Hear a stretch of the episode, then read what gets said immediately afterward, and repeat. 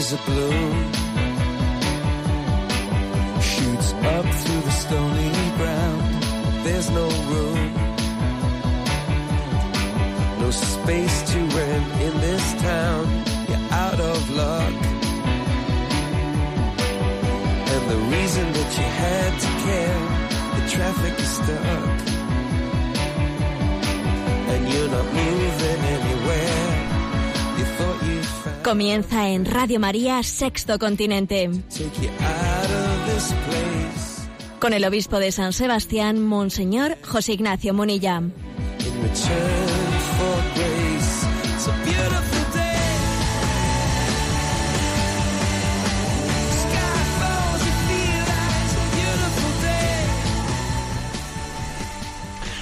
Un cordial saludo a todos los oyentes de Radio María. Un día más, con la gracia del Señor, nos disponemos a realizar este programa llamado Sexto Continente, que lunes y viernes realizamos en directo de 8 a 9 de la mañana en Radio María, en, España en el horario peninsular, una, una hora antes en las Islas Canarias.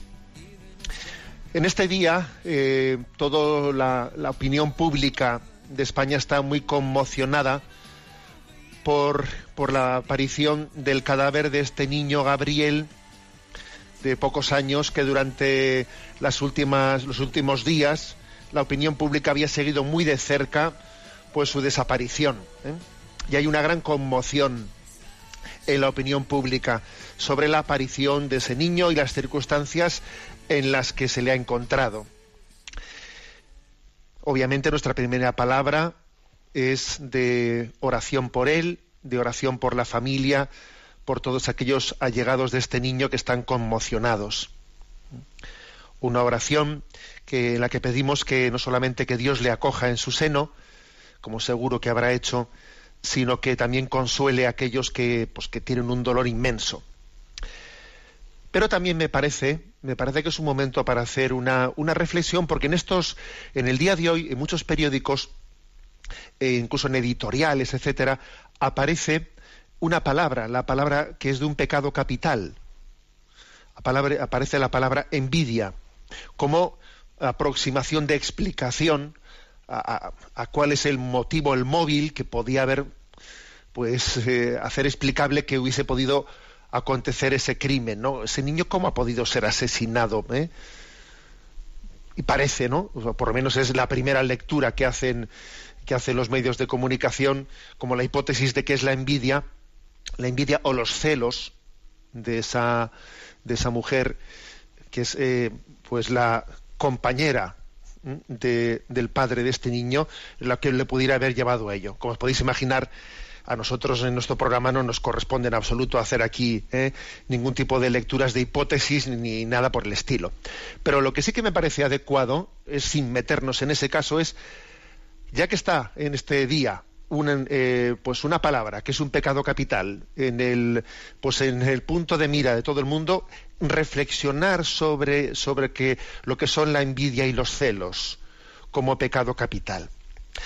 Los pecados capitales tienen eh, especialmente algunos de ellos eh, tienen la característica de que si nos dejamos arrastrar por ellos pueden llegar a ser verdaderamente enfermizos enfermizos y eso ocurre de una manera especial en el pecado de, de la envidia. También en el del odio, ¿eh? también el, el odio puede llegar a ser enfermizo, pero el pecado de la envidia y el de los celos puede llegar a hacernos no, pues, perder la, la cordura. La envidia es el pecado capital que corrompe el deseo de dignidad, esa autoestima tuya. La envidia convierte la vida en una competición con los demás, para ser yo valorado por encima de ellos. Los celos son enemigos de la felicidad de toda persona humana. Como os digo, nos llevan a percibir a los demás como competidores, ¿no? de la felicidad, en vez de entenderlos como regalos de Dios que suman y no restan ¿eh? en nuestra felicidad. Qué importante es, ¿no? Que todos nos demos cuenta de que esa tentación de la envidia o de los celos están más cerca de nosotros de lo que suponemos. y precisamente para que no se desarrolle, para que no se desencadene, pues toda eh, esa capacidad de, de, distorsión de la realidad que suele generar eh, la envidia y los celos, es muy importante que recordemos cuál es la doctrina católica. Contra la envidia, caridad. Alegrarnos por el bien del prójimo. Gozar con los dones que Dios ha dado a los demás eh, es, básico ¿no? que, nos, que nos eduquemos en ese en mm, ejercicio de la caridad, ejercicio de la amabilidad, para poder, poder, vencer ¿no? la tentación de la envidia.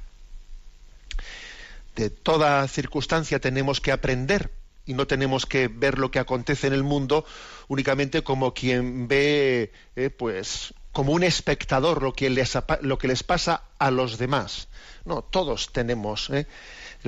todos estamos bajo el influjo de esos pecados capitales y todo es una buena oportunidad también para, para el propio examen. Que el Señor nos conceda la gracia de alegrarnos con el bien del prójimo, de no sentirlo nunca como nuestro, nuestro competidor.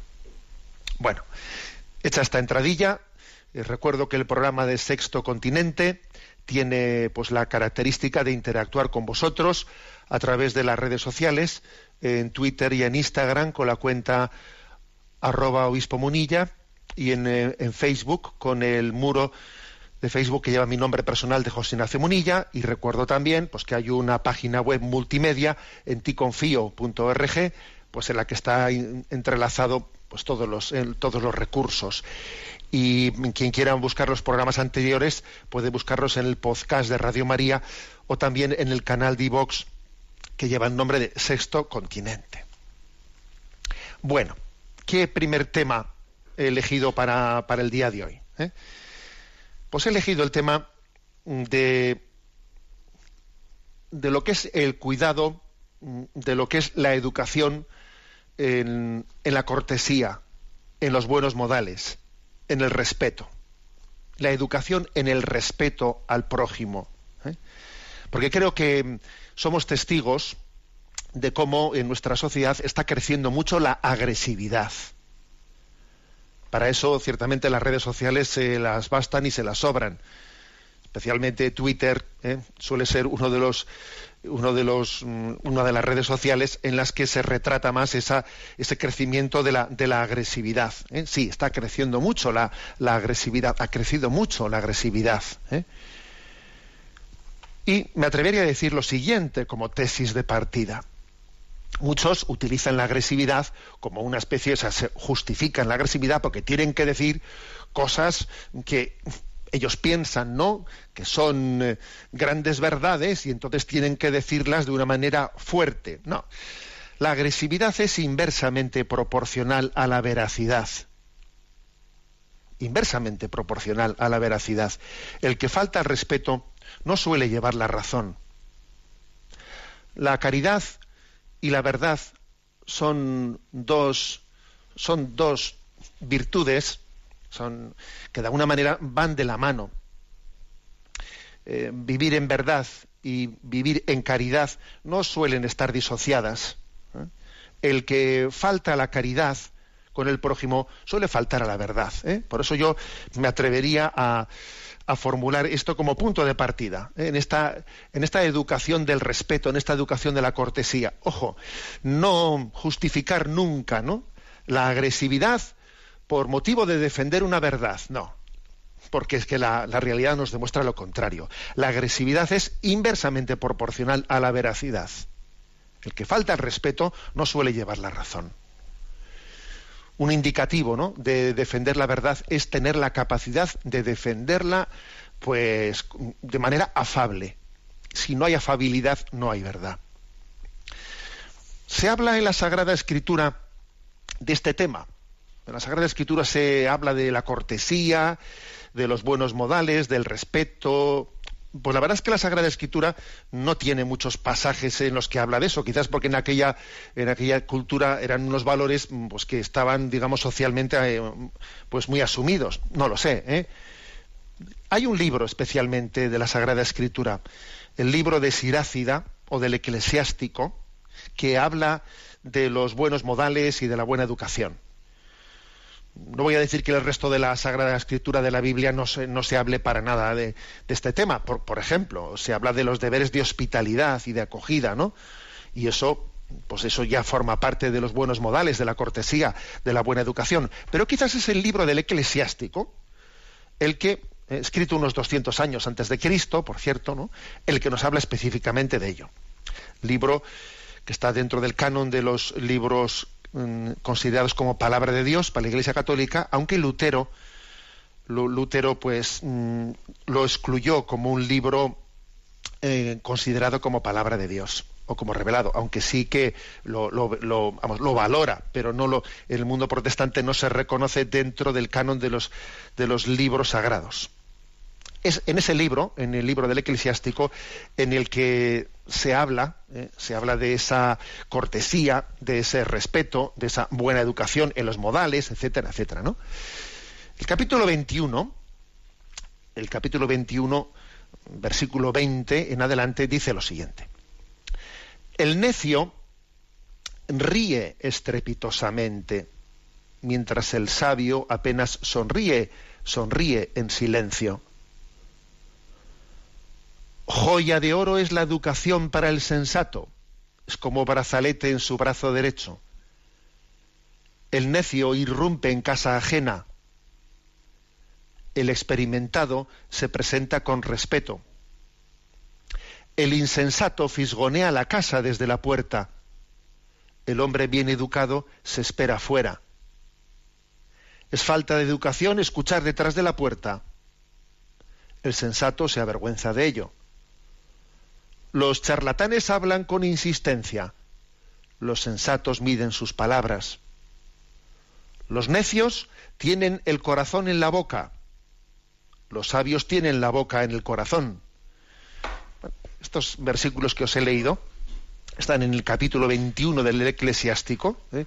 versículos del 20 al 26. Y es curioso, ¿eh? es curioso acercarse a la Sagrada Escritura desde una perspectiva en la que supongo que pocas veces, ¿eh? pocas veces no, no, nos hemos acercado. Permitidme que comente un par de cosas de estos versículos sobre la educación en el respeto, la educación en los buenos modales, etcétera. Dice el, el, necio ríe estrepitosamente, mientras el sabio apenas sonríe en silencio. Es decir, hay carcajadas, hay carcajadas que encierran pues un corazón, ¿eh? un corazón amargado, que están como, como queriendo eh, detrás de, una carcajada se puede estar escondiendo un corazón amargo. Sin embargo, la sonrisa y una sonrisa continuada y una sonrisa sostenida suelen ser es mucho más, ¿no? Un retrato, un retrato del gozo y de la alegría interior.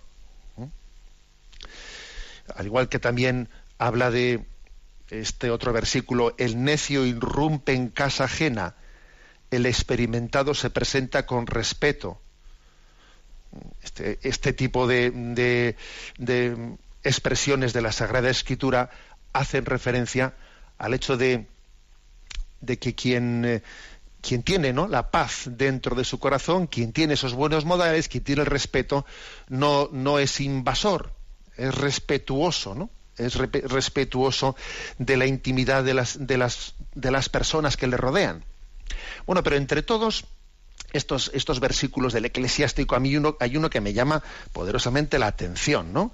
Eclesiástico 21, 26. Los necios tienen el corazón en la boca. Los sabios tienen la boca en el corazón. Es un ingenioso juego de palabras, ¿no? El que hace este versículo de la Sagrada Escritura. Los necios tienen el corazón en la boca. Los sabios tienen la boca en el corazón se está aquí hablando de esa especie de, binomio entre boca y corazón, bien entendido que la palabra corazón en el sentido bíblico de la palabra no se refiere corazón únicamente a sentimientos, ¿eh? sino que en eh, la concepción bíblica el corazón no solo es la sede de los sentimientos, sino también del pensamiento, ¿eh? es la sede de la inteligencia. en el lenguaje bíblico. Por lo tanto, por lo tanto, se contrapone aquí la locuacidad del necio, que dice todo lo que se le pasa por la cabeza, ¿eh? con la prudencia del sabio de quien piensa todo lo que dice. piensa lo que dice, en vez de decir eh, todo lo que ha pensado o se le ha pasado por la cabeza. Y dice el versículo, los necios tienen la boca en el corazón, los sabios tienen, perdón, los necios tienen el corazón en la boca, los sabios tienen la boca en el corazón. Lo cual quiere decir que es una, es una llamada a educarnos en la prudencia de nuestra forma de hablar, ¿eh? a pensarse las cosas eh, antes de decirlas y a tener en cuenta que tiene que existir pues, esa especie de filtro de prudencia en nuestro hablar, el, que las cosas hayan reposado dentro de nosotros, hayan sido meditadas, ¿eh? las hayamos rumiado interiormente antes de, antes de hablarlas. Bueno, como veis, este libro ¿eh? del, eclesiástico es muy curioso y seguro que poco conocido, porque eh, apuesto a que, a que muchos eh, de los oyentes están diciendo, pues yo eso no lo había leído nunca. Sí, es que hay pasajes de la Sagrada Escritura que no nos, o sea, que no que no llegan a ser, eh, a, ser proclamados en la liturgia dominical, etcétera, porque la Sagrada Escritura es más amplia de lo que puede llegar a proclamarse eh, en, las lecturas litúrgicas, ¿no? Pero sí, eh, yo os aconsejo, ¿no? La, lectura de ese libro del Eclesiástico, sobre todo esos capítulos 21 y 22, en los que hablan de, esa educación en el respeto, en los modales creo que es la tesis eh, central. Y me parece que, mm, por cierto, antes de que, de que diga lo que iba a decir, no hace mucho en la revista Hacer Familia se publicó también un, artículo titulado Diez ventajas inmediatas de los buenos modales. ¿eh? Si entráis ahí en la página web de Hacer Familia lo encontraréis. Diez ventajas inmediatas de los buenos modales. ¿eh? eh bueno, yo no voy a, ponerme a describir ahora ese artículo, pero sí, sí es curioso, sí es interesante lo que venía a decir allí, es decir, que, a ver, el tener buenos modales, el ser respetuoso, el ser afable, el ser cariñoso, etcétera, primero, suele, suele estar bastante ligado a la, autoestima, a la autoestima. Ayuda a construir tu autoestima. Segundo, ayuda a ser empático con los demás, claro, a ser empático a tener una relación en la que haya serenidad y empatía para poder entenderse, si no, si no es imposible entenderse, ¿no? Y luego además, pues hay que decir que esos buenos modales hacen la vida más fácil, te evitan, te evitan, eh, pues la, eh, la acritud de quien eh, parece que pues está, está buscando el conflicto por el conflicto. Bueno, hay, hay, a quien le interese puede ver en la revista, en uno de los últimos números de la revista Hacer Familia, diez ventajas inmediatas para los buenos modales. Pero lo que me parece, digamos así, más práctico, eh, más práctico un poco para concluir esta reflexión sobre la educación en el respeto, los buenos modales, es un, bueno, pues que parafraseemos una de las de los recursos, así digamos, sobre este tema que el, Papa Francisco más suele, más ha solido repetir ¿eh? en sus alocuciones y en sus encuentros. El Papa con mucha frecuencia en los encuentros que ha tenido con novios, por ejemplo, eh, con los novios el día de San Valentín, en el año 2014, ahí en la Plaza de San Pedro, en el encuentro que tuvo con los novios, varias veces eh, yo le he escuchado hablar de cuatro palabras test como un test de una buena educación a ver, cuatro palabras, test de una buena educación. Eh, yo también recuerdo haber utilizado esta, eh, pues, eh, esta reflexión pues, en, la, en la homilía de algunas bodas, de algunos matrimonios. siendo sacerdote, recuerdo haberla, haber también tomado esta fuente un poco de, de reflexión. Cuatro palabras, test de una buena educación. Y son las siguientes, ¿no? Con permiso, gracias, perdón y por favor. ¿Mm? Cuatro palabras, test de una buena educación. La primera, con permiso. ¿Qué significa decir con permiso? Eh? En los países latinos se suele decir permiso. ¿eh? Nosotros quizás en España le añadimos un con, con permiso. ¿eh? Es una expresión que, que está queriendo manifestar una cercanía respetuosa. Es acercarse sin invadir. tener cautela ante el espacio sagrado del otro. Sí, también el otro es un espacio sagrado.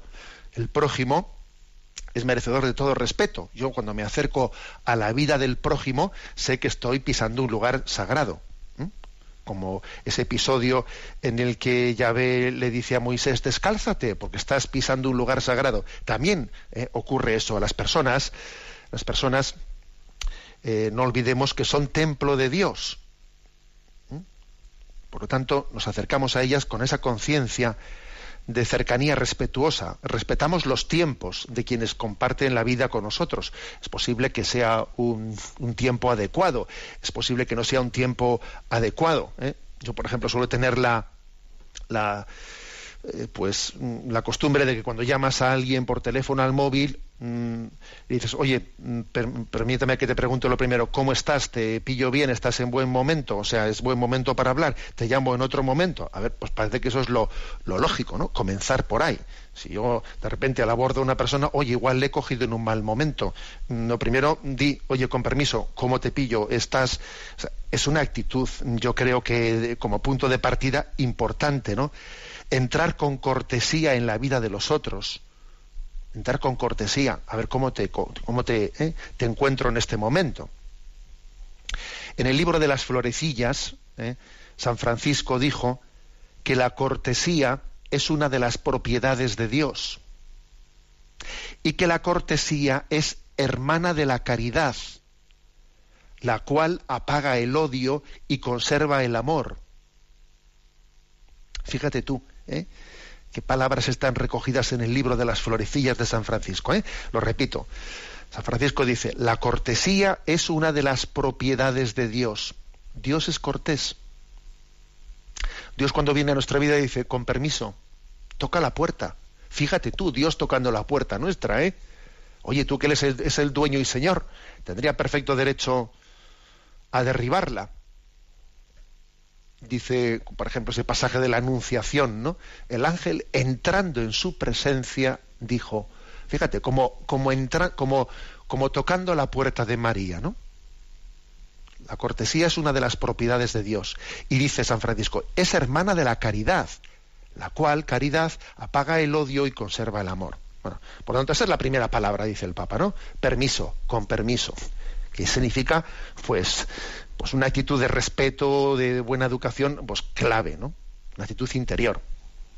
Hombre, alguno me dirá, bueno, pero también se puede decir esa palabra como quien, claro, se puede decir esa palabra sin, sin ese sentido interior, pero mm, el hecho de que la palabra hayamos dejado o vayamos olvidando la utilización de esas palabras de cortesía ayudan mucho a no tener ese sentido interior de respeto. Es verdad alguno podría utilizar la palabra con, permiso y ser un, invasivo total. Bien, podría ocurrir porque eso es, vamos, hacer lo contrario de lo que he dicho con la palabra. Pero se trata de que la palabra eh, sea expresión de una actitud interior, con permiso. Segundo, la palabra gracias. La palabra gracias también es muy clave, ¿no? Es la gratitud mostrada por los favores que recibimos, ante las palabras que escuchamos, ante los gestos, ante los gestos de cálidos que hemos visto a nuestro alrededor, ¿no? Valoramos, o sea, la, palabra gracias tiene detrás una sensibilidad propia de quien ha valorado. Oye, no se me ha pasado desapercibido eso que has dicho, ¿eh? eso que has hecho te lo agradezco. Es verdad que a veces se puede decir eso en piloto automático, ¿eh? Pero claro, aunque se pueda decir en piloto automático, se trata de decirla con plena conciencia. Nuestras madres, cuando éramos pequeños, nos educaron en eso. Oye, ¿qué se dice? ¿Qué se dice?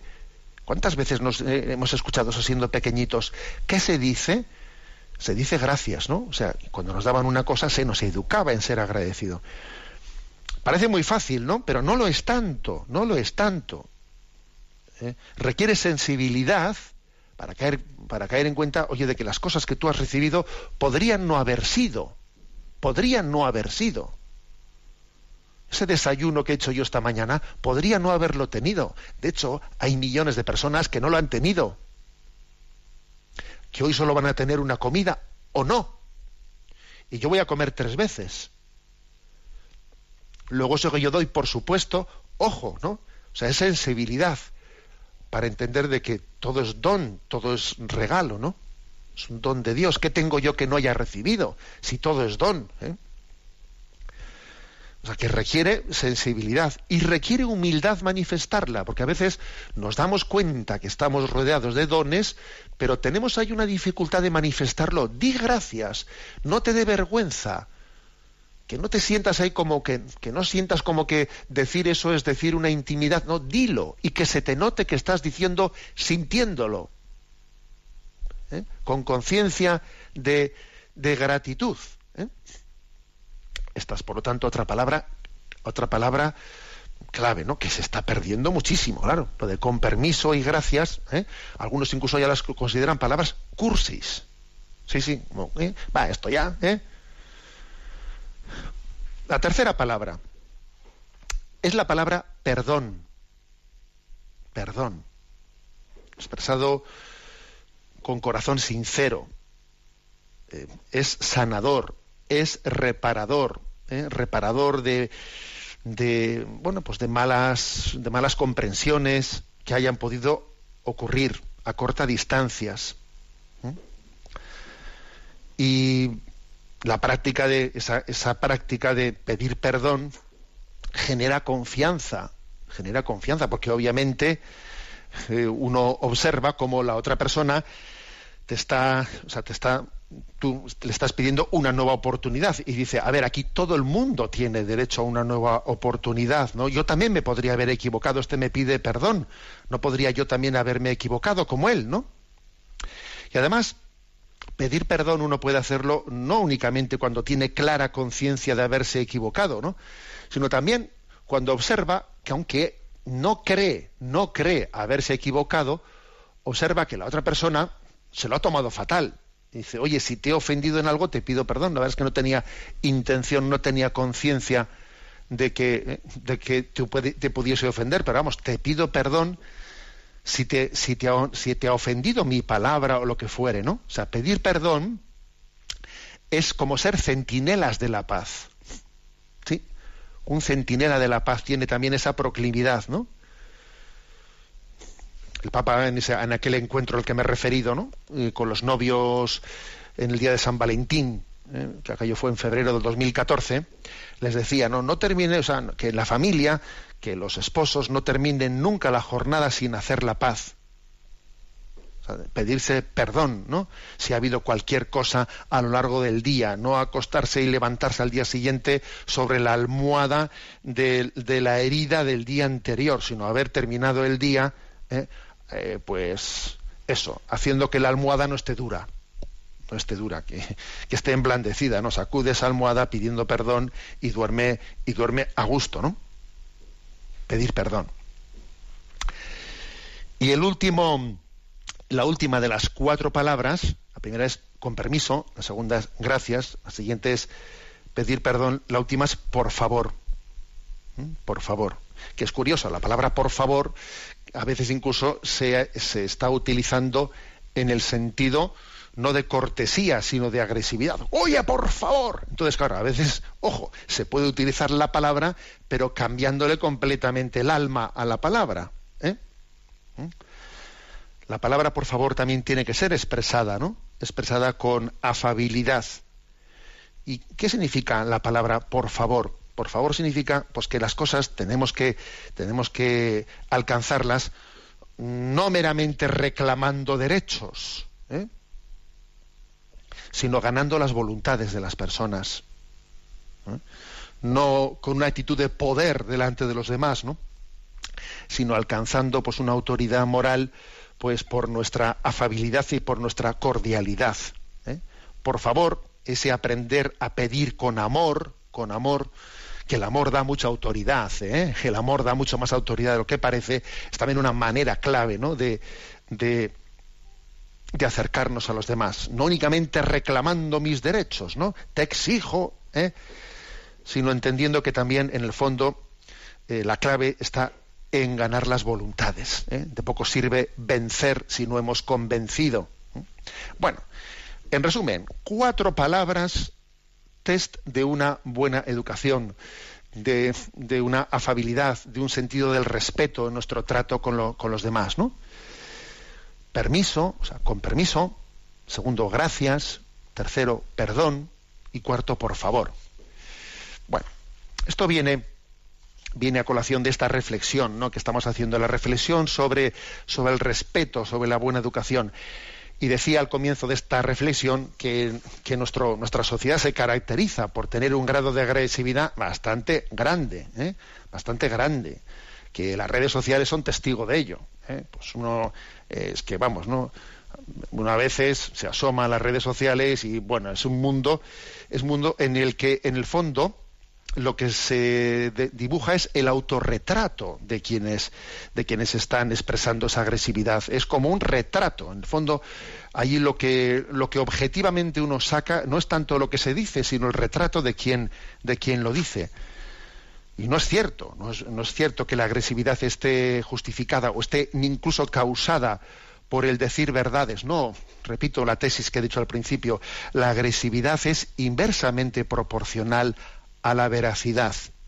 El que falta al respeto no suele llevar la razón.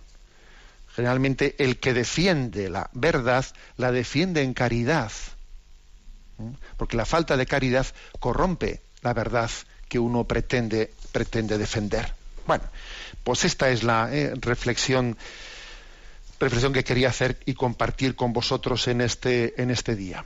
Tengo un canto que seguro que os va a gustar es de Carmen Herrera, en vos confío. ¿eh? Como veis aquí, pues este obispo que tiene como lema en vos confío, en ti confío, pues hombre, pues esta, este lema quiere, quiero que sea también, pues sentido, sentido gozado, que hagamos de él verdaderamente, pues el, el cimiento de nuestro acto de confianza ¿eh? en Dios y en los demás. En vos confío.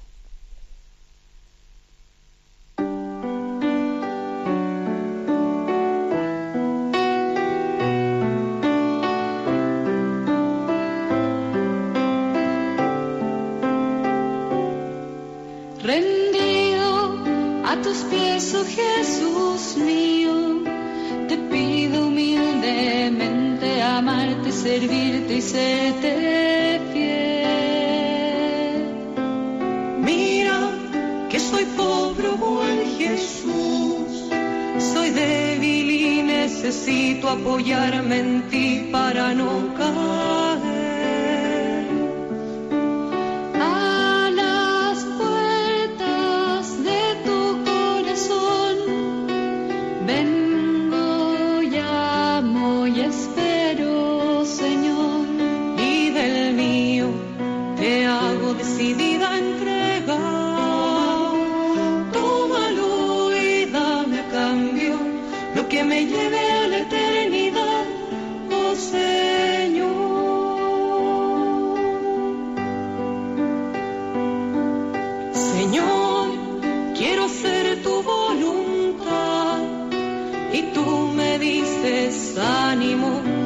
Temas que soy yo. Oh sagrado corazón, sé todo para mí, no busque yo consuelo más que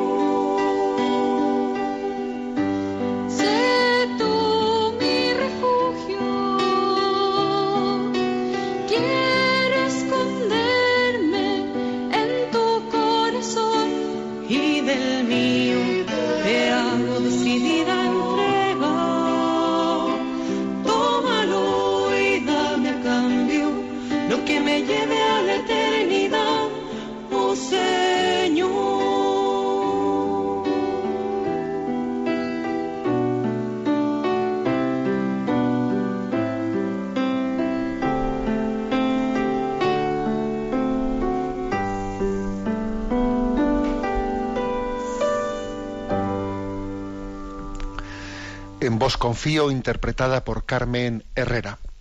Vamos a tener ahora nuestro rincón del DOCAT.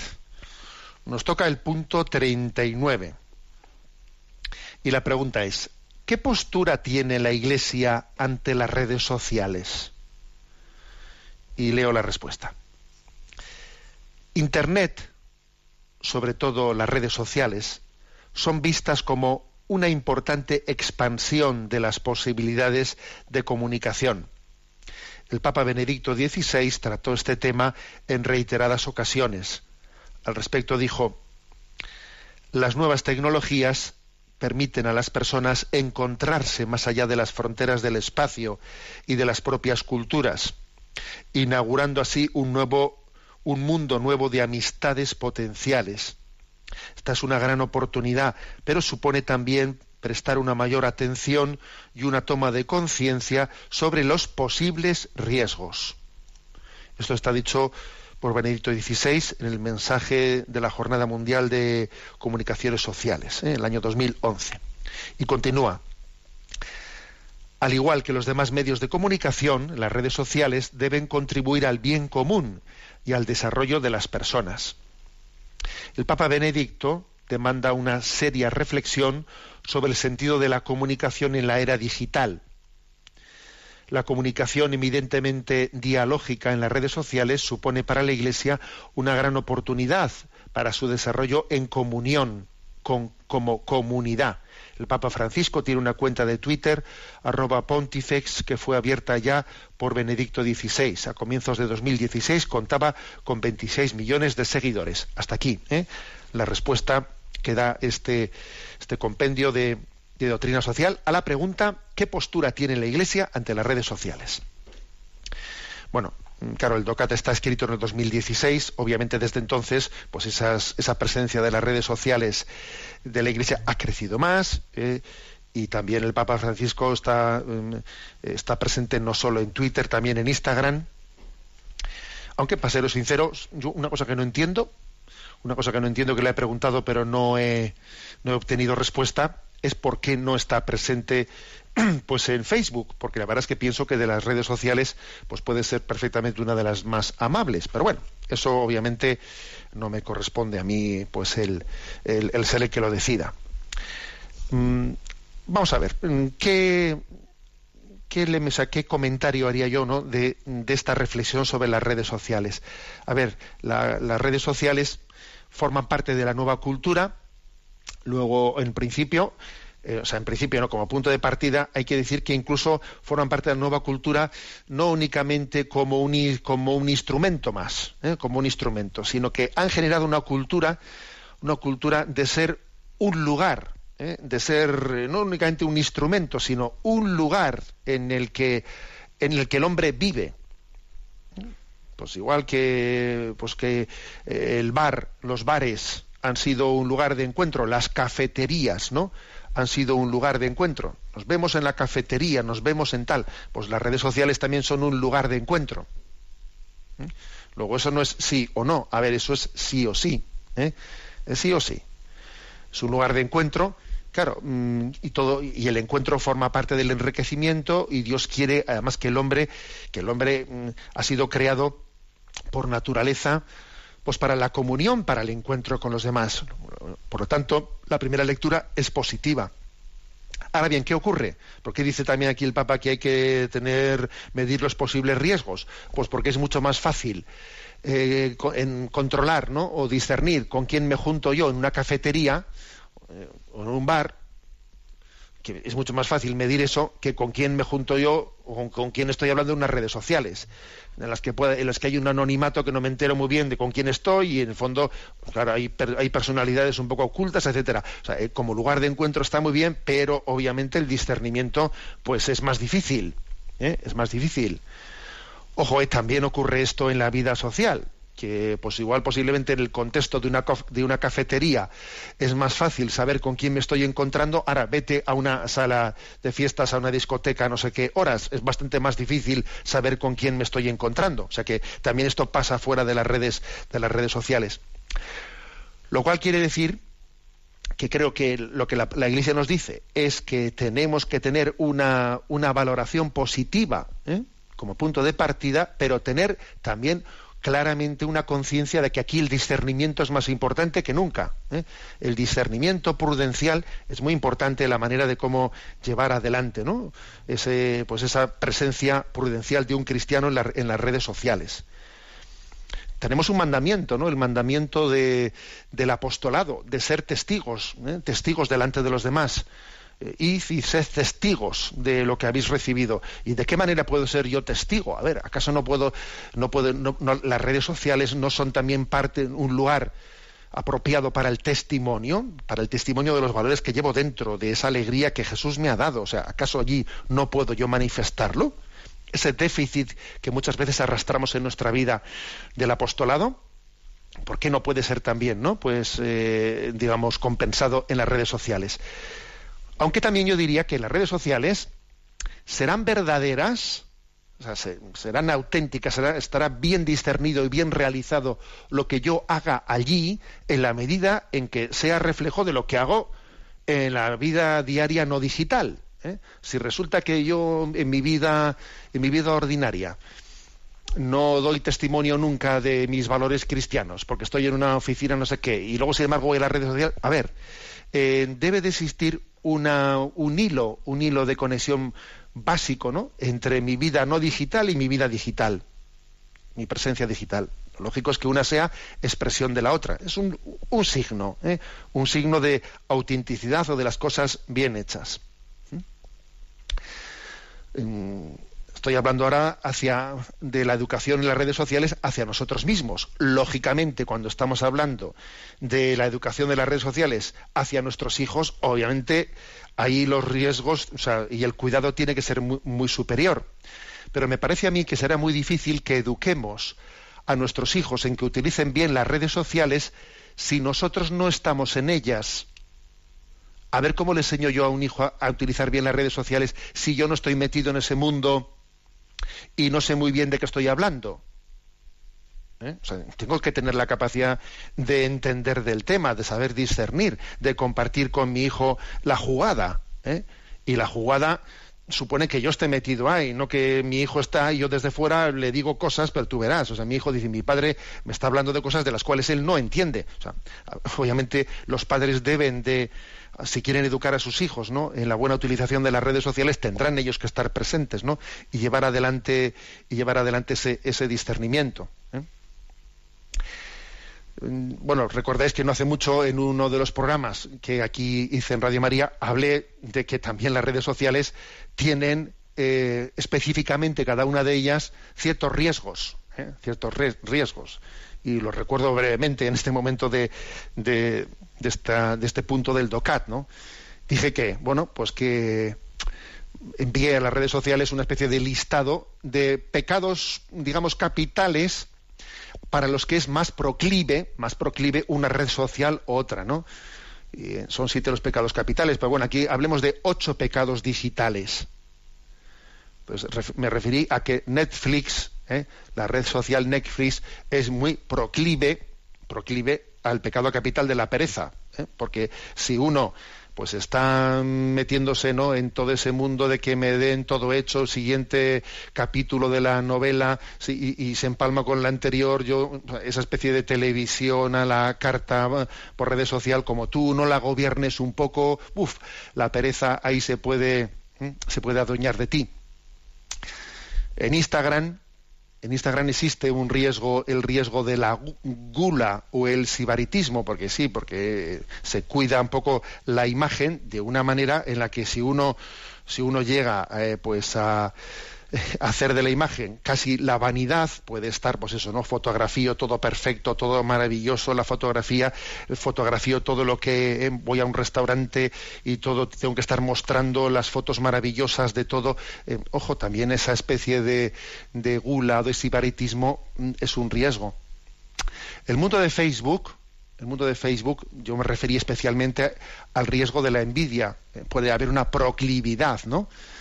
Eh, ojo que el pecado capital no lo tiene la red social, ¿no? sino la persona que lo utiliza. Pero es verdad que el mundo de Facebook es muy dado a que cada uno esté mostrando mis vacaciones, eh, mi casa de verano, mi no sé qué, y entonces pues, verdaderamente se está generando esa especie de envidias. Twitter, sin duda alguna, Twitter tiene es la red social en la que más se, se ve el pecado capital de la ira, de la ira, de la agresividad, ¿no? Amazon.com, pues hombre, pues obviamente allí lo que uno observa es el riesgo de la avaricia, el riesgo del consumismo, el riesgo del materialismo, de la compulsividad compradora, porque como te lo traen a casa al día siguiente, lo tienes ya al día siguiente, dentro de unas horas lo pido y lo tengo. Y en el momento en que lo tienes ya almacenarlo. ¿eh? ¿Y cuántas personas habrá ahora mismo que estén escuchando este programa que dicen, cachis, eso soy yo, pero si compro cosas y luego no las necesito y las tengo ya almacenando? Que sí, que es que eso existe. Eso existe y muchas teletiendas que estamos viendo por ahí, ¿no? Si, si detrás de las teletiendas muchas veces se está escondiendo eh, pues una compulsividad en la compra. Y la red social de Tinder se caracteriza especialmente por la tendencia a la lujuria, ¿eh? a la lujuria, pues que, pues que está continuamente insinuando contactos, etcétera. La red de LinkedIn especialmente tiene una proclividad a la soberbia, porque te voy a enseñar yo mi currículum, que vas a ver tú, yo, bueno, yo tengo aquí un currículum que mi empresa, no sé qué. ¿eh? Y WhatsApp, pues WhatsApp tiene el gran riesgo de ser transmisor del chisme, ¿eh? del chisme, y de, y de los comentarios que como yo como yo lo he reenviado sabes como yo eh, yo te lo mando como me lo han mandado pues ala parece que yo no soy responsable de haber estado difundiendo chismes sospechas y tonterías no a ver obviamente no son las redes sociales las que tienen estos pecados digitales ¿eh? las tienen las personas que las utilizan. Pero es verdad que cuando uno entra en un sitio suele ser bastante fácil que se contagie de, vamos, mm, de lo que mayoritariamente, de los valores que mayoritariamente se están viviendo en, esa, en esas redes sociales. Con lo cual tiene que haber una educación de, de ascesis interior, pues, pues importante. Y para utilizar bien las redes sociales, hay que ser capaz también de abstenerse de ellas, de ayunar. El que no ayuna no disfruta de la comida el que no ayuna de redes sociales no las utilizará nunca ponderadamente bien. Si me permitís la bromita, la bromita, ¿no? Ya dice el Evangelio, y dejaron las redes, y dejando las redes le siguieron. Eh, los apóstoles también dejaron las redes para seguir a Jesús. Es que también para seguir a Jesús hay que saber ayunar de las redes sociales. Las redes sociales serán un instrumento y un lugar ¿no? de evangelización, pero ojo, el que no sabe ayunar, no sabe disfrutar. El ayuno y la buena utilización de las cosas suele, suele ser como la cara y la cruz de una, de una misma moneda, ¿no? Bueno, estos son así como así comentarios que se me ocurren, ¿no? A costa de este de este punto 39. Aquí se nos se nos ofrece también una frase de la Comisión de Medios de Comunicación de la Conferencia Episcopal Española que dice: "La Iglesia pondera los bienes incalculables que el recto uso de los medios de comunicación aporta diariamente a la comunidad, sin olvidar tampoco los daños morales y sociales de las mismas proporciones que genera su manejo irresponsable. O sea, digamos las dos cosas, ¿eh? Digamos las dos cosas. Dice, bienes incalculables y daños morales de las mismas proporciones. Incalculables también, ¿eh? Las dos cosas son incalculables, los bienes que pueden derivarse y los males que pueden derivarse. Eh, a mí me parece bien que la Iglesia tenga la capacidad de decir esto. ¿eh? Y no únicamente subrayo un aspecto positivo. A ver, hay que subrayar los aspectos positivos y negativos, porque tenemos que vivir en verdad. Bueno, me he alargado un poco en el comentario, disculpad. Lo mejor de mi vida, ¿eh? cantado por la fraternidad seglar en el corazón de Cristo.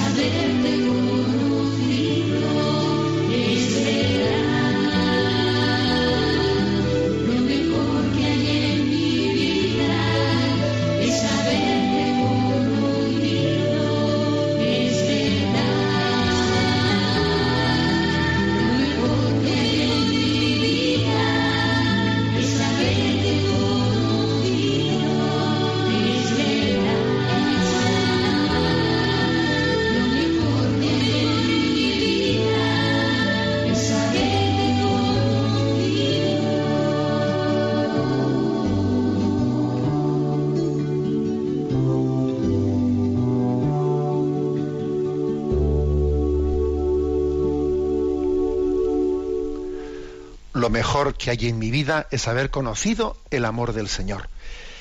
En este programa de Sexto Continente hay un correo electrónico sextocontinente arroba radiomaria.es al que podéis hacer llegar vuestras preguntas, aportaciones y a Yolanda, que está en la emisora, le vamos a pedir que nos presente algunas. Adelante, Yolanda. Muy buenos días, monseñor. Buenos días. Una oyente llamada María nos plantea. Le escribo para que me pueda aclarar una duda que me ha surgido hace unos días. Yo me confieso unas cuantas veces al año, aunque no siempre ha sido así. Unos años más que otros, pero el otro día vino a mi mente un recuerdo de mi adolescencia, adolescencia en la que cometí un pecado que nunca he llevado a la confesión porque se me olvidó por completo. No porque no quisiera confesarle, ya que a veces eh, me pongo muy nerviosa y se me olvida contar al confesor parte de los pecados cometidos que tenía preparados para decir. Mi pregunta es la siguiente. ¿Ese pecado que cometí en mi adolescencia está perdonado aunque no aludiera a él en ninguna confesión o le tengo que confesar ahora para que me sea perdonado? Lo pregunto porque como el confesor cuando te absuelve también lo hace de los pecados que en ese momento no te acuerdas, espero su respuesta. Muchas gracias. Vamos a ver, pues la respuesta es, es fácil. ¿eh? Es decir, ese pecado está perdonado porque uno ha tenido esa voluntad, ese deseo de expresar eh, todos sus pecados y en ese momento no se ha acordado de él y está perdonado. ¿eh? Otra cosa es que sea bueno ¿eh? psicológicamente y pedagógicamente para uno pues el manifestarlo, porque le puede hacer bien, porque puede estar de esa manera, pues como decir yo, pues educándose interiormente en no tener ningún tipo de cortapisas delante del Señor.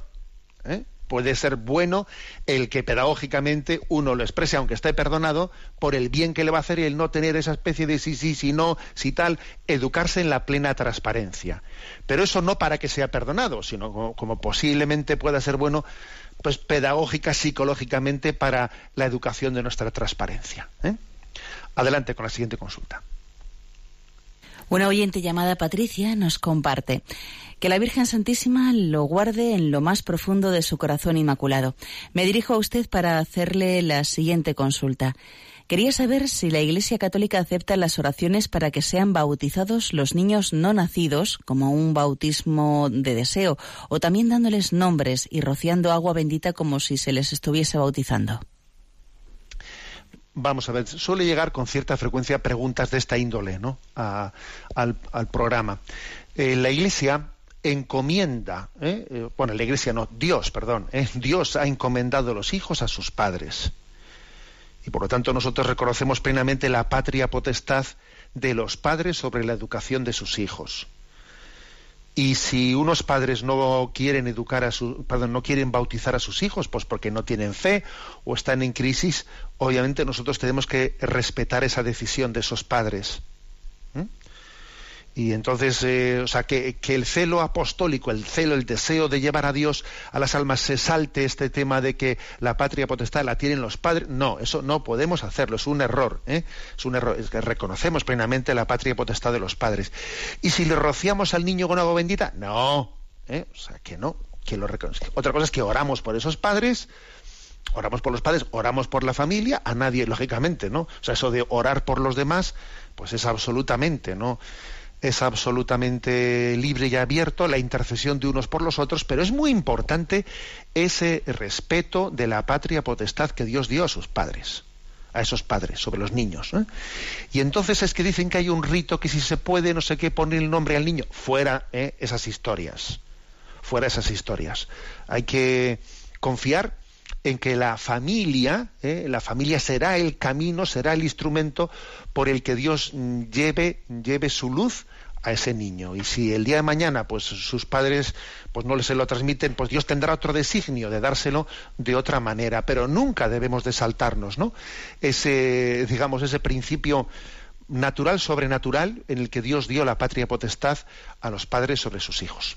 Tenemos el tiempo cumplido la bendición de Dios Todopoderoso, Padre, Hijo y Espíritu Santo, descienda sobre vosotros. Alabado sea Jesucristo.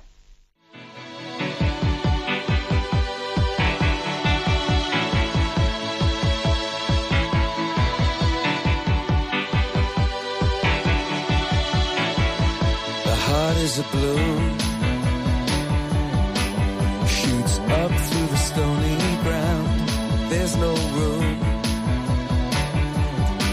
no space to rent in this town.